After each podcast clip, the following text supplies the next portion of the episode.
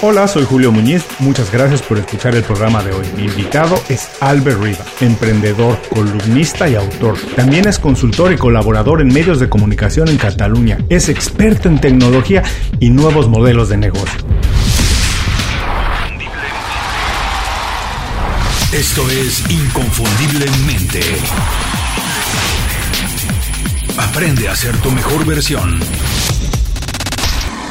Albert, bienvenido inconfundiblemente. Muchas gracias por hacer tiempo para platicar con nosotros. Albert, haces muchas cosas. Por favor, cuando alguien te pregunta a qué te dedicas, ¿cómo lo explicas de la manera más sencilla para que todo el mundo lo entienda? Bueno, a veces les digo que más que lo que me define es lo que he hecho, lo que me tiene que definir es lo que haré. ¿Vale? ¿Por qué lo digo esto? Porque yo hasta ahora sí que he hecho muchas cosas, pero escribir, prensa, todo esto, pero lo que me define realmente es lo que me permite hacer cosas y seguirla haciendo. Ya soy una persona creativa y me gusta convertir mis proyectos en realidades, siempre con un claro enfoque humanista, ¿no? Lo que diré ahora puede sonar un poco atrevido, pero fue una, una definición que me hicieron en un programa de radio me definieron casi como un renacentista, ¿no? Es decir, un tío que hace varias cosas parece que no están conectadas, pero todas están conectadas. Están conectadas en la transformación, en el humanismo, y al fin y al cabo es lo que hago. ¿no? Aún así me gusta más que me juzguen, o las, las empresas me juzgan, no por lo que hago, sino por lo que haré, porque lo que haré es lo que me permite transformarme continuamente. Oye, me encantó tu respuesta. Fíjate, eh, no, no, no es broma. De verdad, cuando estaba preparando la entrevista y vi todo lo que hacías, pensé mucho en esta idea de hacer muchas cosas y yo pensaba, sin querer compararlo, de verdad estaba pensando, porque acabo de ver también un par de documentales sobre el Renacimiento, sobre los Miguel Ángel, sobre los Leonardos, que hacían muchas cosas, no eran expertos en nada. Yo vivimos en un mundo donde nos dicen que hay que ser más o menos expertos en algo, pero de verdad que cuando te enfrentas al trabajo, Tienes que saber hacer muchas cosas. El ser experto parece ser que ya no funciona tanto. Hay que ser bueno en muchas cosas. No necesariamente el mejor en todo, pero por lo menos tener un cierto nivel de entendimiento y de poder procesar varias cosas. Sí, yo te diré que estoy de acuerdo, ¿eh? pero yo, te, te, haré un matiz si me permites. Primero, a veces puede sonar atrevido que diga renacentismo, parece que te equipares con Michelangelo o de esta gente, que no es eso, ni mucho menos, ¿no? No somos tan atrevidos, ¿no? Lo que sí que es cierto es que antes hablábamos a lo mejor los modelos, algunos modelos de algunos países, el conocimiento de una persona se basa en saber de muchas cosas generalmente, con lo cual no es muy especialista, ¿no? Tienes ciertas culturas, Estados Unidos, por ejemplo, algunos, que son muy buenos en una materia, pero no saben ni dónde está España, ni dónde está Francia o lo que sea, ¿no?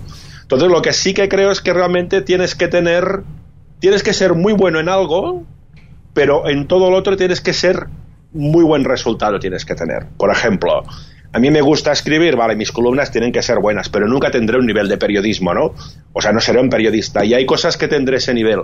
Pero de todo tienes que saber un nivel mínimamente digno para que no digas disparates. Porque entonces, claro, esa es la parte, y eso es difícil, pero no es malo, ¿eh? El que critica que tú hagas muchas cosas y sean muy diversas, son esas personas que no saben interpretar, o tú no sabes comunicar, el hilo conductor entre todas ellas, ¿no?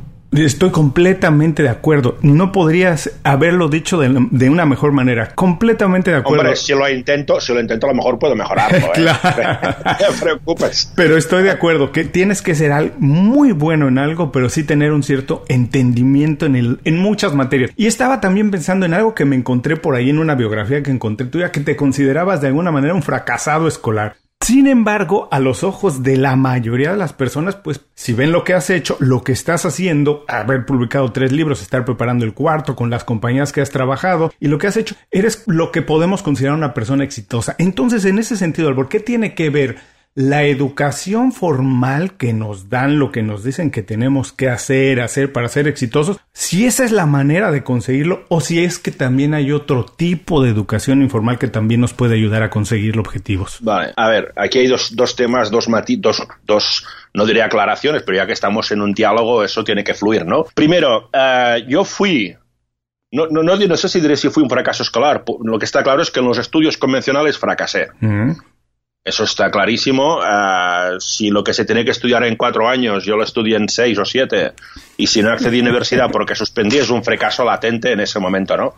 Hay gente que en las redes, la gente, mucha gente le ha gustado, y hay gente que me ha enviado algún mensaje por la web diciéndome que soy un impresentable porque me estoy vanagloriando de mis fracasos. En ningún momento me estoy vanagloriando de mis fracasos. Me estoy riendo de mis propios fracasos, ¿vale? Evidentemente, no soy un fracasado escolar, fracasé en los estudios, podemos decir esa parte, pero sin esos fracasos, yo posiblemente no sería el que soy ahora. Es decir, cómo me tuve que empezar a trabajar de joven y toda la historia. Entonces, claro, el fracaso yo creo que forma parte de todo un proceso vital. Uh, si vas a tu, cuando estudiaste de joven, seguro que en tu escuela había algún chaval que suspendía de todo y luego decías, ostras, no parece el mismo que suspendía, ¿no? La única diferencia que sí que es la mía, uno de mis valores, es que yo nunca me he escondido de mis fracasos y siempre los he contado. Esa es la principal diferencia que te diría. ¿Y esto cómo, liga con el éxito? Claro, ¿qué es éxito? Claro, es que estamos ahí, podemos filosofar muchísimo si quieres, ¿no? Pero para mí el éxito viene dado de que cada día cuando me levanto tengo mis proyectos, me gustan, tengo futuro, voy para adelante y eso es el principal éxito. Evidentemente puedo pagar mis facturas, invertir y tal, ¿no? Lo que sí que es cierto, y esto te lo llevo ahora al terreno del sistema educativo que hablas, uh, es cierto que yo, bueno, yo, haré 47 años este, este mes. Uh, ¿Qué pasa? Que 30 años atrás a lo mejor los sistemas educativos eran más uniformados, todos los niños en la misma educación, todo el entorno nuestro, toda la historia y la persona que a lo mejor éramos más inquietos, que teníamos más inquietudes, a lo mejor el sistema no favorecía tanto nuestro sistema de tener incentivos, ¿no? Parece que no, no diré que se castigaba, tienes que pasar por este tubo, ¿no?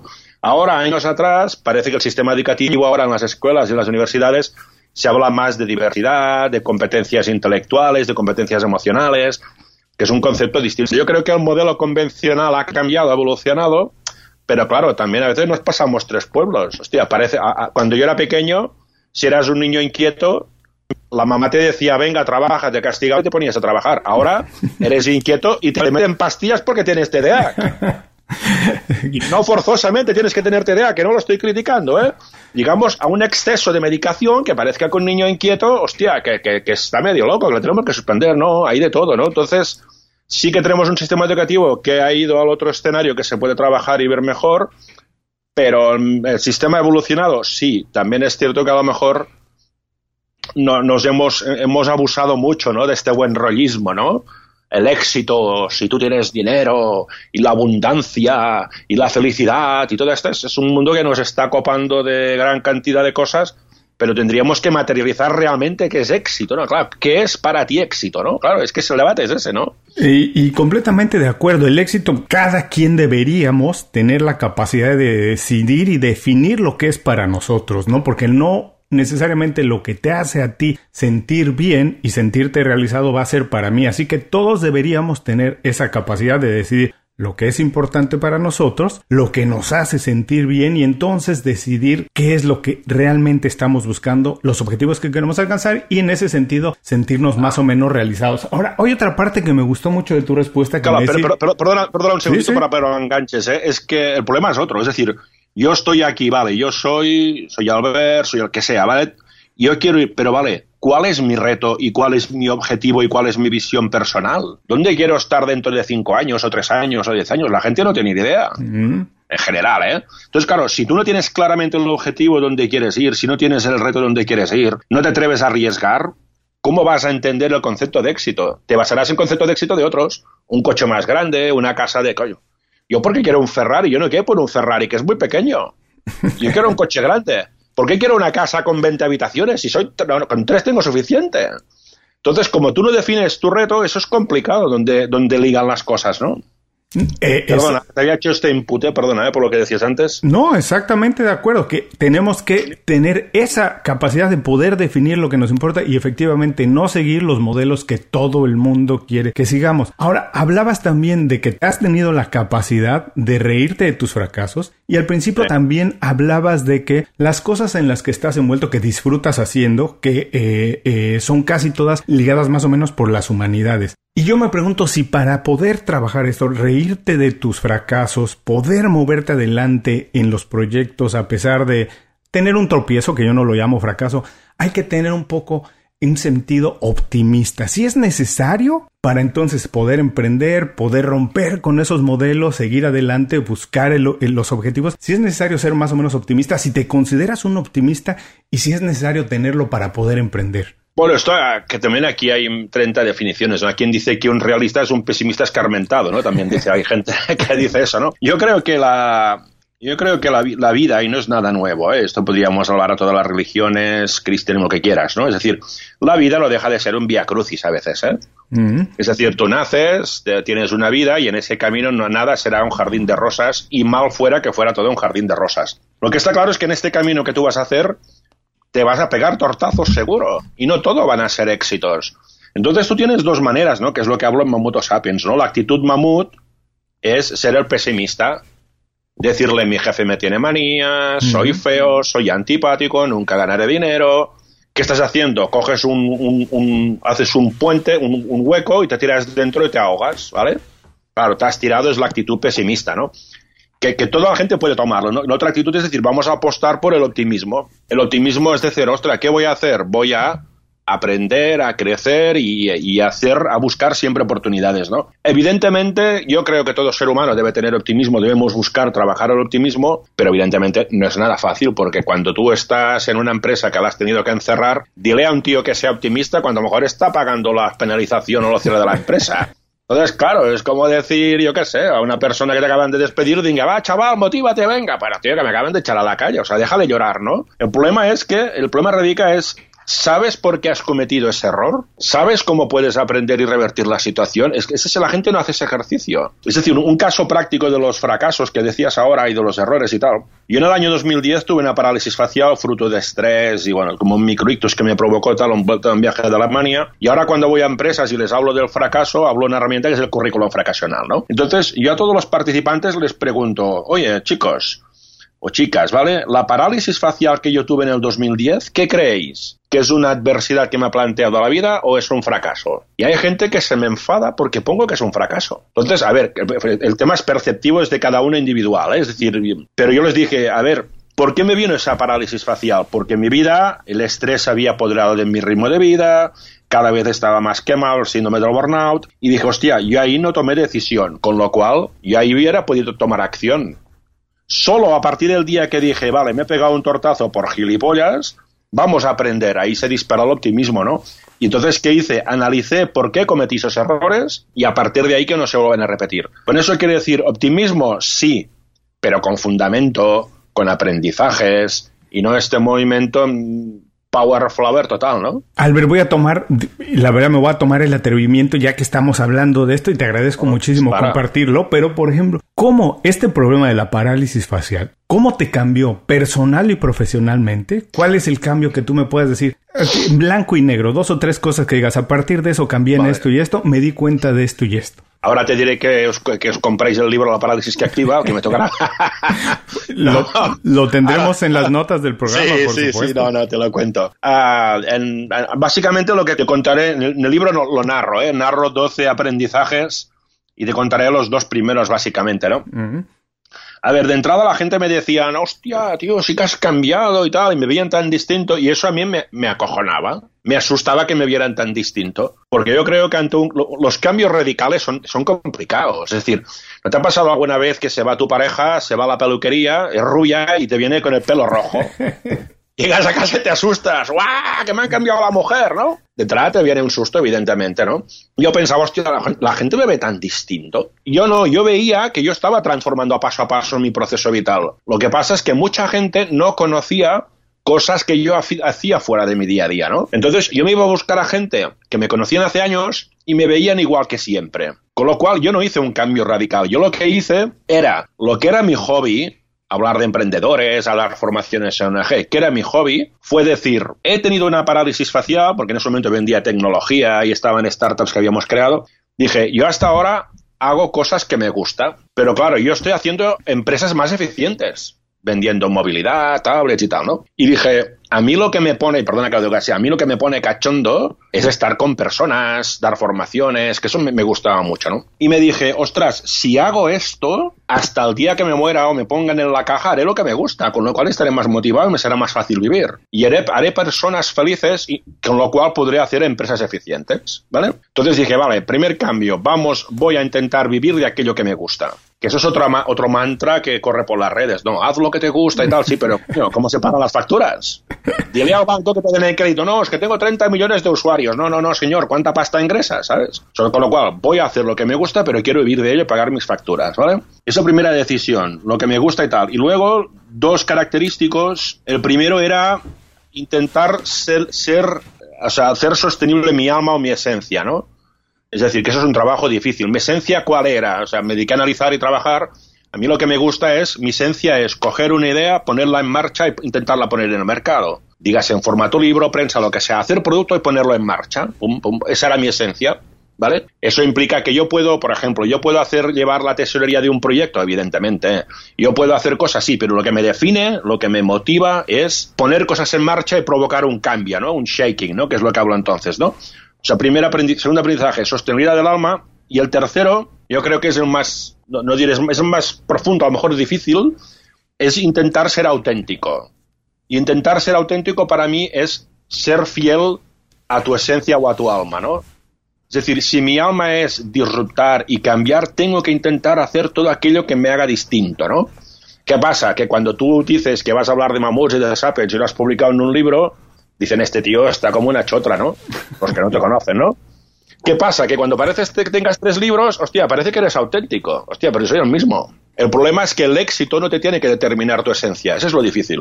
¿Vale? Entonces, con lo cual, primero, hacer lo que me gusta. Dos, buscar a ser sostenible aquello que me define. Y tercero, apostar por ello. ¿Qué pasa? Que si a mí me gusta hacer eso, ¿qué significa a lo mejor? Pues que a lo mejor yo estando fuera estaría ganando más pasta trabajando en una empresa a lo mejor, posiblemente. Pero cada mañana no sería fiel a mí mismo, ¿sabes? Y ese es el reto que teníamos que tomar y apostar. Y a partir de ahí fue cuando dije, voy a hacer lo que me gusta hasta el día que me metan en mi caja, ¿no?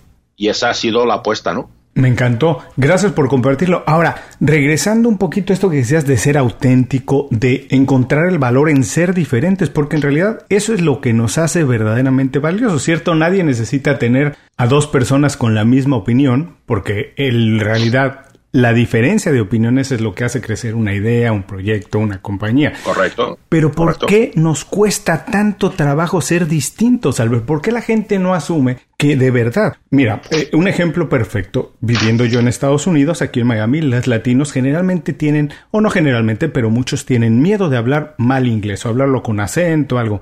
¿Qué importa es lo que yo digo si realmente seamos el mexicano que habla el inglés así, roto o como sea, pero realmente lo que da valor, eh, importancia, es mi punto de vista, no necesariamente hablar bien el inglés, darnos a entender, pero... pero ¿por qué nos cuesta tanto trabajo asumir que en la diferencia está nuestra fortaleza? Yo estoy de acuerdo que en la diferencia está nuestra fortaleza, pero esa diferencia no funciona igual en cualquier entorno que estés interactuando. Por ejemplo, yo en mi Twitter puedo poner las opiniones que quiera en una forma normal, pero cuando escribo en mi blog, ahí puedo ser más exagerado. O cuando escribo en una columna de expansión, a lo mejor tengo que ser más refinado.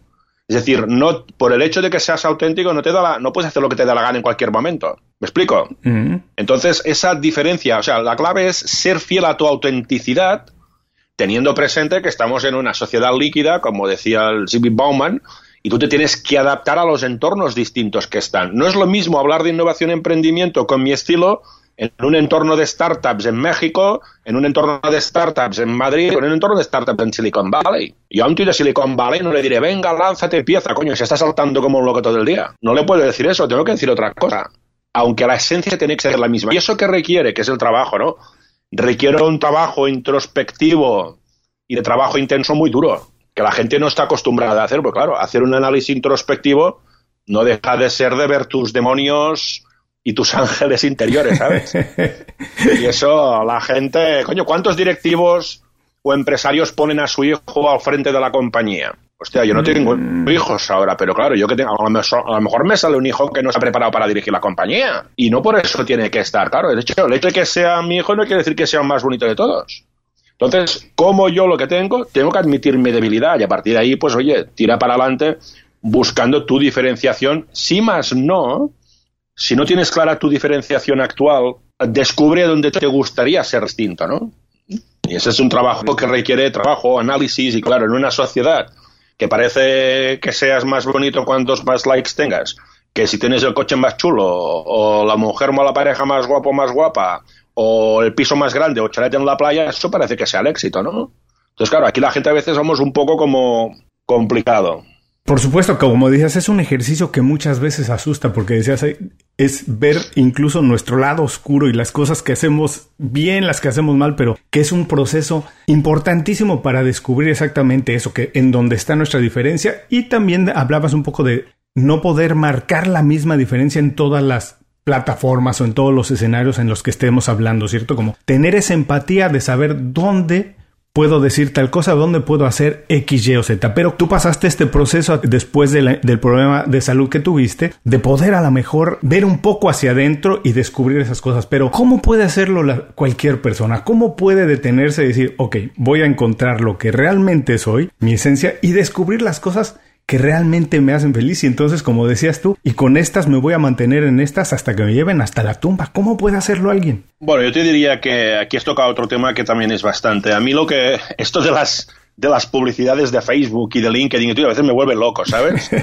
Porque me salen coach por todas partes, yo no soy coach, ¿sabes? No sé por qué me identifican como coach o cosa de estas. ¿Por qué te lo digo? Porque sí que es cierto que ahora que en este proceso que tú dices ahora de autoconocimiento y tal, es un proceso de trabajo personal, ¿vale? Entonces, toda la vida, toda la vida, la gente que ha tenido esa dificultad, más o menos han habido los especialistas que son los psicólogos. Y una vez tenía una pareja que a, los tres días de salir me dice, ah, a ver, te quiero decir una cosa. Digo, dime, cariño, es que voy al psicólogo. Digo, ¿y? ¿Verdad que si me duele la pierna voy al, al, de esto y no pasa nada? Pues, ¿qué pasa si voy al psicólogo? ¿Vale? O sea, bueno, el psicólogo hasta ahora era una figura de una persona que ayudaba a esclarecer esos trabajos, pero no tiene que ser patología ni mucho menos, ¿no? Con lo cual hay una vía de especialistas. ¿Qué pasa? Que esto ha trascendido y ahora te sale un coach hasta por las orejas y si no te salen abundancia, reiki, te salen 30.000 cosas que te dicen que esto es fácil, el trabajo es, es, fácil y parece ser que todo el mundo te puede ayudar, ¿no? Entonces, yo no digo que los coaches no puedan llegar a servir, evidentemente, pero tiene que haber alguien con rigor, con experiencia que te ayude a hacer ese trabajo, ¿no? Eso por un lado, cuando hablamos de proceso de desarrollo personal que te puedan llegar a hacer. Y a veces otra cosa que digo yo, y es más si hablamos de emprendedores o de emprendimiento, es otra vía que es donde yo a veces me defino más, es en proceso de mentoría que van asociadas, donde la experiencia tiene un papel muy importante, ¿no? Es decir, yo puedo ayudar a emprendedores, evidentemente lo hago porque he sido emprendedor y tengo experiencia, tengo conocimiento, pero siempre hablamos de un desarrollo personal, ¿vale? No hablamos de un proceso individual la gente si no es capaz de hacerlo, tiene que buscar ayuda. Pero después te diré, aunque tú sepas hacerlo, tienes que buscar ayuda igual. Porque a lo mejor te piensas que eres George Clooney y, eres Daniel DeVito, ¿sabes? Claro, aquí te tiene que poner los pies al suelo. Entonces yo te diría, uno, haz ese trabajo individual, haz ese trabajo exhaustivo y luego busca especialistas. Y no tengas miedo de si es un psicólogo. Hay, hay psicólogos de empresa, hay mil entornos, ¿no? busca especialistas que te ayuden a hacerlo. Entonces yo tuve la suerte de que mi educación de los hermanos maristas que había toda la vida, la educación religiosa, ahí nos enseñaban siempre el tema de trabajo individual, habíamos trabajado. Más o menos en mi vida me ha sido relativamente viable hacerlo, he leído mucho, me he documentado mucho y esas dudas que me quedaban yo les he suplantado pues con, con reuniones, con empresas, con gente para encontrar ese hueco. Es decir, si tienes que buscarlo, confróntate con tu entorno y busca de descubrirlo hay gente que dice que es muy difícil hacerlo, ¿no? Digo, evidentemente, pero entonces les digo, ¿verdad que no hacerlo es mucho más caro? ¿Verdad que no hacer los peajes mucho más caro? Pues espabila y decide lo que tengas que hacer, ¿no? Sí, definitivamente. Y como decías, muchas veces estamos tan inmersos en alguna problemática, algo que es muy difícil verlo desde el lugar donde estamos nosotros parados. Si alguien desde otro punto de vista puede ver un problema y la solución que muchas veces está ahí enfrente de nosotros y nosotros no la podemos ver, pero alguien simplemente por tener otro ángulo, otro punto de vista la encuentra de manera muy fácil. Bueno, es perspectiva, ¿no? Que es lo que nos falta en nuestra vida, ¿no? ¿Dónde ganas perspectiva? Y cómo buscas. Hoy yo tenía una reunión con un tema que estoy haciendo con la Universidad de Barcelona, con el departamento de, bueno, un tema de psicología, y yo le decía al, doctor en psicología, ¿no? Que estamos trabajando, digo, yo no puedo, yo necesito tiempo para mí en mi día a día, ¿no? Es decir, para pensar qué estoy haciendo, qué estoy trabajando, porque eso me da perspectiva. Entonces yo tengo que buscar esos espacios para parar a pensar, ¿no? A mí cuando alguien me dice que no tengo tiempo, hostia, me preocupa, ¿eh? Me preocupa porque Depende de quién sea, ¿no? Pero entiendo que todos hay momentos que perdemos tiempo, evidentemente eso nos pasa a todos, ¿no? No, no, no, no vivimos en ese entorno. Pero tener tiempo para nosotros que es que es básico, ¿no? Es básico para saber dónde quieres ir, dónde quieres entrar. Por ejemplo, otra cosa que me pasa este tiempo, a veces yo vivo bueno, cerca del campo y voy a salir por la montaña y corro y toda la historia me encuentro a la gente que va con cascos escuchando música por la naturaleza corriendo como locos, ¿no? Y le digo, tío, pero disfruta de la naturaleza, disfruta del aire y de la música. O sea, parece que necesitamos una sociedad de hipercompetición y ritmo y cuerpo y fuerza y nos olvidamos de esa de esa conexión con uno mismo para estar conectado con tus proyectos, ¿no? Totalmente de acuerdo y me encantó mucho esto que me decías del tiempo, de quien dice que no tiene tiempo generalmente es que no ha encontrado la manera de definir una prioridad, ¿no? Porque cuando algo es importante, encontramos el tiempo para hacerlo y me gustaría preguntarte si esto tiene que ver a lo mejor o con hábitos muy, muy arraigados que tenemos o con ideas que no son necesariamente nuestras, donde las prioridades que marcamos no son necesariamente las importantes para cada uno de nosotros. A ver, yo, yo amo, amo el ser humano, ¿no? Amo la vida, amo las personas, me encanta estar con ellas y por definición aceptar que una persona por general no puede cambiar eso es ir contra mi creencia del ser humano, ¿no? Es decir, el ser humano puede hacer y puede cambiar, ¿no? Evidentemente hay situaciones personales que yo me veo capaz de, no me veo capaz de solucionar, ¿no? Porque necesito ayuda. Por ejemplo, yo he tenido la suerte de que mis padres siempre me han, incentivado a emprender, mi papá de joven ya emprendió con 37 años y cuatro hijos y tal, con lo cual yo siempre he tenido un entorno que en mi entorno me ha facilitado emprender, ¿no? Pero por otro lado, hay una cantidad de emprendedores que sus padres son funcionarios y aspiran a que su hijo sea funcionario o su hija. Claro, el pobre quiere decir que tiene que luchar cada día contra su máxima autoridad para hacer aquello que desea hacer. Claro, ahí hay una creencia, hay algo tan fuerte que es muy difícil de romper, ¿no? Entonces, sí que es cierto que hay creencias, que hay barreras y hay escenarios, pero al fin y al cabo hay dos maneras, ¿no? Hay gente que tiene la capacidad de cambiar y de desarrollar, y ahí se lo, pongo más en el campo del, del, desarrollo personal o de las mentorías, o dilo como quieras, y hay gente que ese, esa dificultad, o me atrevo a decir hasta ese trauma, me atrevo a decir a veces, les cuesta mucho superarlo, ¿no? Entonces ahí hacen falta especialistas para descubrir ese escenario. Yo no soy un especialista en mis temas, en el otro no, ¿no? Entonces ahí, ahí llega lo que tú dices, ¿no? Traumas, pues yo qué sé, te pueden llegar desde bullying en las escuelas, pueden llegar desde abusos, lo que sea, o problemas familiares. Ahí buscan especie porque hay gente que quiere, pero hay gente que no sabe hacerlo. O sea, porque a lo mejor, eh, si un niño nunca ha sido incentivado a emprender, y él de grande quiere hacerlo, no lo puedes juzgar porque nadie le ha enseñado a hacerlo. Tú has tenido desde pequeño un entorno donde casi casi lo viste en la casa, ¿no? La, intención, el espíritu La, de, de, emprender, de intentar algo diferente, lo viste desde muy pequeño. Correcto. Y quien no lo ha visto, es muy difícil que de adulto lo pueda asumir lo puede entender, ¿no? Pero dos cosas que tienen que ver con esto es, ¿cómo podemos, si nunca lo, no lo vimos desde pequeños, desarrollarlo en una edad adulta? Y dos, ¿cómo podemos esa cultura transmitirla incluso para quien trabaja en un corporate, en un trabajo, en una compañía que no necesariamente es su emprendimiento? Dos temas, a ver, a ver, primera, uh, yo cuando empecé a emprender con 22 años o a trabajar la empresa, estaba emprendiendo en una empresa, eh, a mí me dijeron que montara unos departamentos de compras y montara cosas y yo no tenía, y perdona que lo diga así, ni zorra idea, no tenía ni idea, ¿sabes? Pero hay una cosa que es fantástica que se llama libro. Libros. Entonces, un libro es una ventana al mundo de alguien que ha decidido explicar cosas en un libro. Entonces, los libros y la educación y la cultura es básica para desarrollar esas cosas. O sea, un libro es una puerta a un nuevo escenario, con lo cual la gente tiene entornos donde aprender y descubrir cosas nuevas. Hace 20, 30 años no había casi nada de emprendimiento acá en España. Ahora parece que si no eres emprendedor eres el tonto lava, tampoco entre poco más, ¿no? Hay demasiado contenido, pero contenido está, la gente tiene que aprovecharlo, ¿no? Y luego hay otra cosa, lo que me decías de trabajar en una gran empresa que liga mucho con esto. Ah, en, mis webs y en mis redes sociales yo tengo un concepto que se llama las albertinas. ¿eh? Las albertinas son como pequeñas pastillas, píndolas de conocimiento, que es una frase, y a partir de ahí las desarrollo. Y hay una que dice el talento fluye cuando hay libertad. Con eso, ¿qué quiero decir? Cuando una persona decide emprender, al fin y al cabo lo que está haciendo está comprando su libertad para crear. O está apostando, ¿no? Y a veces la pagará en especies porque tardará en vender, que eso es otra historia, ¿no? Pero apuesta por su libertad. Es decir, yo creo crear un proyecto porque donde estoy no lo podré crear. Hay mucha gente que trabaja en grandes corporaciones que decide ser emprendedora y puede o no puede, pero el emprendedor sí que lo hace. Pero cuando dice el talento fluye cuando hay libertad, eso quiere decir, que si tú trabajas en una gran corporación y tú quieres emprender, puede ser que la empresa no quiera o no pueda darte oportunidad para emprender. Puede ser las dos cosas. Entonces, cuidado. Tú tienes la libertad de irte también, ¿eh?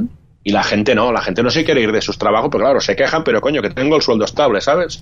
Entonces, esas, esas decisiones arriesgadas, que yo no estoy diciendo que dejen el trabajo si tienen que alimentar a las familias y toda la historia, evidentemente, pero que, que tomen esa decisión, ¿no? Mira, mi papá con 37 años y cuatro hijos, siendo el heredero de una empresa familiar, mi papá se fue y con cuatro hijos empezó de cero, ¿sabes? A mí me dicen, ah, es que tú no tienes hijos, vale. Pero yo he vivido en una familia que un señor con 37 años decidió empezar de cero para hacer lo que le gustaba para su familia y a partir de ahí se tuvo que readaptar y se adaptó y le fue muy bien, digamos, ¿no? Con lo cual está muy bien culpar al, está muy bien dar gracias al universo porque te da energía, está muy bien, pero está muy mal culpar al universo porque todo te sale mal. O sea, que los que hay jefes mm, cabrones, seguro, que hay jefes fantásticos, seguros. Ahora, al final, también tienes tú la libertad para desarrollar tu talento. Hay mucha gente que está empezando a salir de sus corporaciones para montar sus proyectos. No digo que se vayan de ipso facto, que lo preparen, que lo planifiquen, pero claro, aquí te podría contar. Un día estaba con una directora general, una directora de un departamento de una, de, telecomunicaciones y me dice, hostia, Albert, tú sí que te lo disfrutas y lo pasas bien y tal. Digo, sí, pero coño, tú ganas mucho más pasta que yo, le dije, seguro. Dice, bueno, pero tú tal, dice, pero me dices que yo tengo hijos. Digo, ¿y qué me importa que tengas hijos? Tú tienes hijos porque has querido sí, no sé qué tal. Entonces me empieza a hablar y como que se la conoce y le dijo, oye, ¿verdad?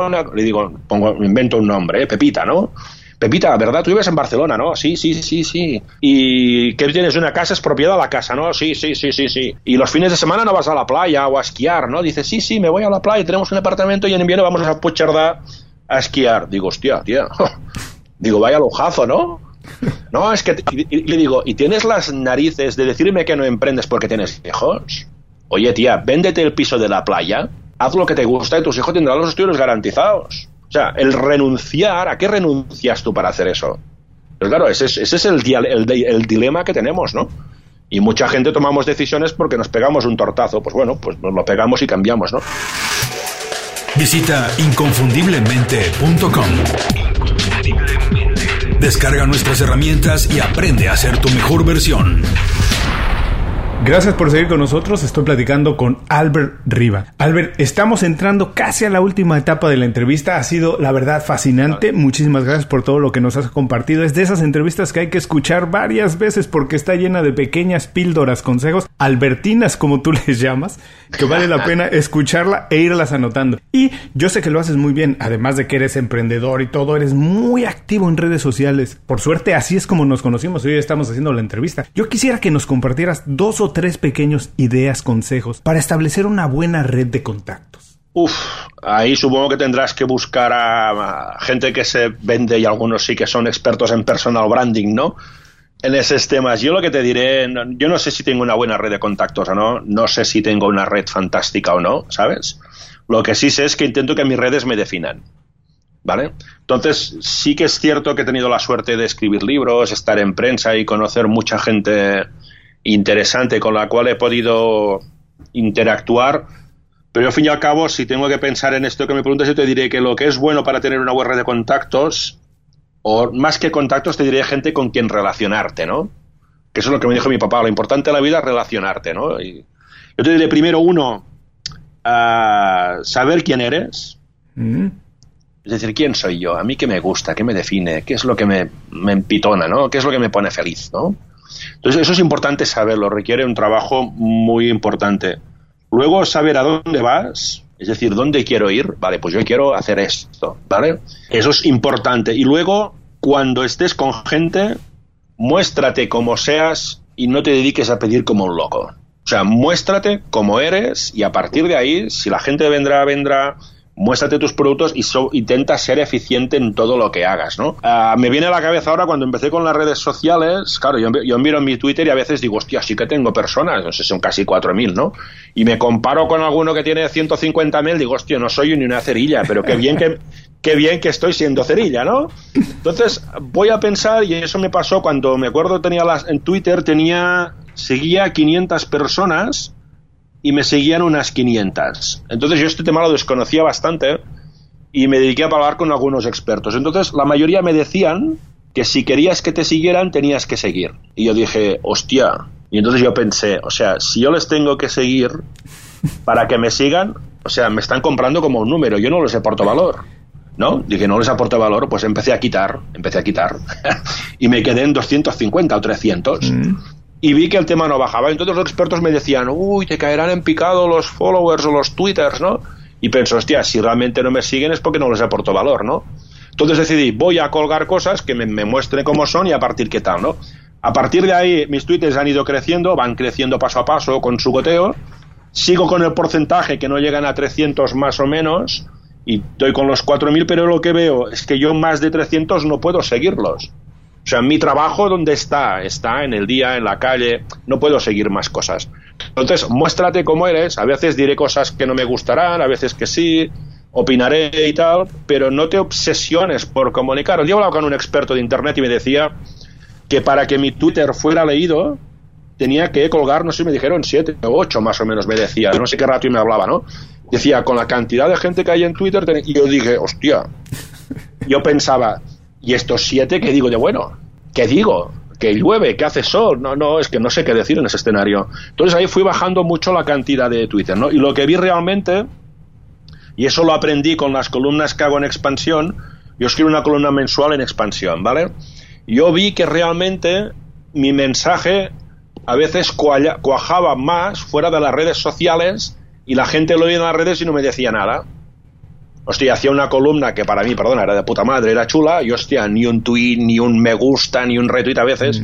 Y digo, coño, hasta el día que me di cuenta y dije, hostia, la columna me gustará que está colgada, vale, perfecto, pero tengo que estar satisfecho de lo que hago y lo que pongo, ¿no? Sé que no puedo gustar a todos, sé que a la gente, algunos dirá que soy un fantasma, otros que soy un bordo, yo que sé, que digan lo que quieran, ¿no? Lo importante es que tengo que ser fiel a mi manera y las redes puestas, ¿no? Y no tienes que obsesionarte por el resultado inmediato, porque es complicado, ¿eh? El gustar o no gustar. No, no puede ser, no puede ser. Yo sigo, voy, voy paso a paso, en mi LinkedIn tengo los míos, tengo mi web y tal. Y me gusta trabajarlas, pero obsesionar. Y ahora sí, te acabo ya con esto. El año, yo cada final de año hago un balance de mis redes sociales. Es decir, no soy obsesivo, pero las estudio evidentemente, ¿no? Y el año pasado, a nivel de la evolución del año anterior, mis redes sociales a nivel general ¿eh? bajaron o se mantuvieron casi iguales. Y digo, hostia, pero en contra fue el año de más ventas de los últimos años. Y digo, entonces, eh, tienes que estar trabajada, sí, pero sin obsesionarse. Bueno, solo quiero recordar que empezamos esta pregunta y esta respuesta diciendo que no eras muy experto, pero nos acabas de decir que, uno, hay que tener muy claro quién eres, dos, saber a dónde vas, y en esa medida entonces podrás mostrarte como tú eres realmente cuando estés con las personas o en las redes sociales, compartir exactamente lo que eres y en ese sentido tendrás una red, como tú dices, a lo mejor mucho más honesta. No es la cantidad, sino la calidad. Yo no sé si soy experto o no, pero realmente estos que se venden como expertos, al fin y al cabo, quien te define como experto tiene que ser el mercado, digo yo. Pero gracias, si me ves como experto, pues gracias, oye, me pondré una foto ahí tuya y diré, mira, me ha dicho que soy experto. Llamaré a mi mamá, mamá, me ha dicho que soy experto en redes sociales. Albert, ahora por favor recomiéndanos un libro, una película, un blog, lo que quieras y dinos por qué no lo recomiendas. Hay tantas cosas que sean... Ahora me he un libro que se llama Bailar con la soledad o sea, cómo aprender a gestionar la soledad en la vida de las personas. O sea, cómo yo vivo de la soledad para bueno y para malo. Es un libro que es muy interesante y ese es un libro aconsejable. Y de una película te aconsejaría uh, Los Intocables de Leon Ness, y de canción te aconsejaría Working on a Dream de Bruce Springsteen. Uh, increíble, me encantan todas las recomendaciones. Además, les recuerdo para quien está manejando, está haciendo ejercicio, algo que todas estas recomendaciones de Albert estarán en las notas del programa. Albert, por favor, por último, danos un consejo, el que quieras, para que la gente se quede con él el resto del día y dinos cuál es la manera más fácil de saber sobre tu trabajo y ponernos en contacto contigo el consejo que estoy dando últimamente, y no sé si es bueno, es mi experiencia, yo creo que es el que de los que mejores me gusta más y me define, es que tu reto sea tener retos. Es decir, cuando tú tienes la capacidad de tener retos, no necesitas que te motive la gente. ya estás motivado, solo necesitas currar y que te den herramientas. O sea, haz de tu vida una búsqueda de retos. Un reto puede ser tener hijos, trabajo, montar una empresa, escribir un libro. Focalízate en buscar retos, porque el reto hay una gran ventaja, que es que el reto te pone en el futuro a construir y a crear, con lo cual busca que tu reto sea tener retos. ¿Y la otra cosa cuál era? Que nos digas cuál es la manera más fácil de saber de tu trabajo y ponernos en contacto contigo. Uh, mi, mi, website es alberriba.com, mi Twitter es alberriba. Cualquier manera, tengo un vicio que me gusta contestar, me gusta interactuar. Detrás de las redes sociales estoy yo siempre y suelo contestar siempre que sean preguntas evidentemente educadas y argumentadas. ¿no? Redes sociales, en mi YouTube, en todas las partes lo van a encontrar y mis productos están en Amazon, en las principales tiendas, los libros están allí y nada más. Mi YouTube, hay, hay ocho conferencias en mi canal YouTube gratuitas, o sea, hay mucho contenido por allí. Les recuerdo que todo esto también estará en las notas del programa. Albert, muchísimas gracias por dedicarnos tiempo ah. para compartir con nosotros toda esta experiencias, consejos, secretos, de todo. Te mando un abrazo muy grande hasta Barcelona. Perfecto. Ojalá y podamos vernos muy pronto, dárnoslos en persona y si te gusta, tomarnos una cerveza juntos. Pues encantado, si es cerveza o lo que sea, aunque sea un buen vinito, tomamos lo que haga falta. y a todos los que nos escuchan, con esto terminamos la entrevista con Albert Riva. Les recuerdo que todos los consejos, todo, todo lo que Albert nos dejó estará en las notas del este programa, como muchas más. Por favor visiten inconfundiblemente.com. Antes de cerrar el programa quiero pedirte dos favores. Primero, si algo te pareció interesante o motivador y conoces a alguien que se pueda beneficiar con esa información, comparte el programa con ellos. Eso nos ayuda a todos. A ti por fortalecer tu red de contactos, a ellos por recibir información útil y a mí porque más personas conocen inconfundiblemente. Segundo, suscribiéndote a nuestro boletín para recibir de manera gratuita información, recursos, consejos e inspiración para impulsar tu desarrollo profesional o crecer tu negocio. Recuerda que lo que importa no es tener un trabajo o un negocio que te dé para vivir, sino un estilo de vida donde crezca lo mejor de ti.